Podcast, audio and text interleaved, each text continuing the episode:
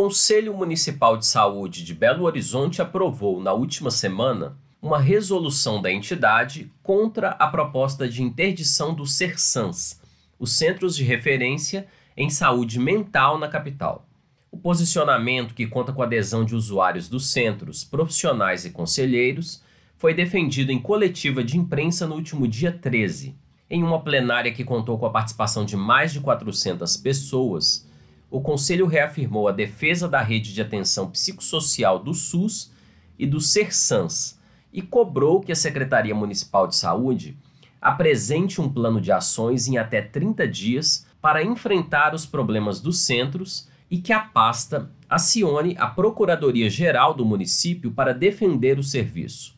As ações do Conselho de Saúde são uma resposta à posição do Conselho Regional de Medicina, que no dia 24 de julho anunciou que adotará medidas para interditar o trabalho dos médicos em Sersans. A postura, entretanto, não é consensual na área médica. No dia 5 de agosto, houve uma manifestação na porta do Conselho Regional de Medicina criticando a proposta da entidade. Além do protesto, o Conselho de Saúde da capital, trabalhadores da área e usuários do serviço publicaram uma nota repudiando a medida.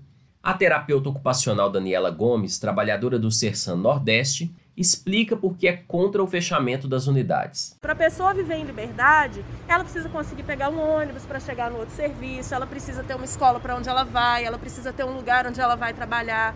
E isso a gente não constrói só medicando as pessoas. Não existe medicação que seja capaz de fazer uma pessoa circular com segurança na cidade.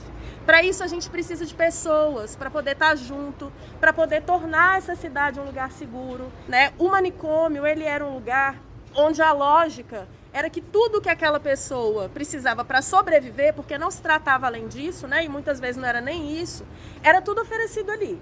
Então, alimentação, lugar de dormir, lugar de comer, todas as relações estavam confinadas num lugar específico. Quando a gente acha que as pessoas não têm direito a acessar os lugares, que elas não têm o direito de ser como elas são, que elas não têm o direito de amar como elas amam, a gente está sendo manicomial.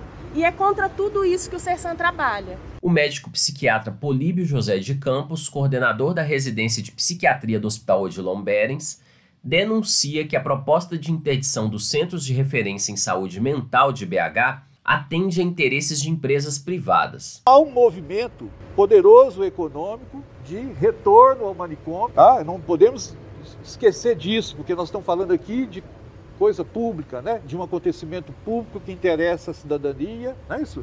E que tá, diz respeito a uma política pública que está sendo atacada por esse tipo de interesse econômico. Tem o interesse da Big Pharma, né? dos grandes laboratórios, né? porque os nossos serviços são blindados às influências da Big Pharma, dos grandes laboratórios. Quando vocês forem entrevistar meus colegas de outras entidades, perguntem para eles quantas palestras deram né, para a Big Pharma, para a indústria farmacêutica no último tempo, projetos de pesquisa né, que a Big Pharma tem financiado desses colegas. Né?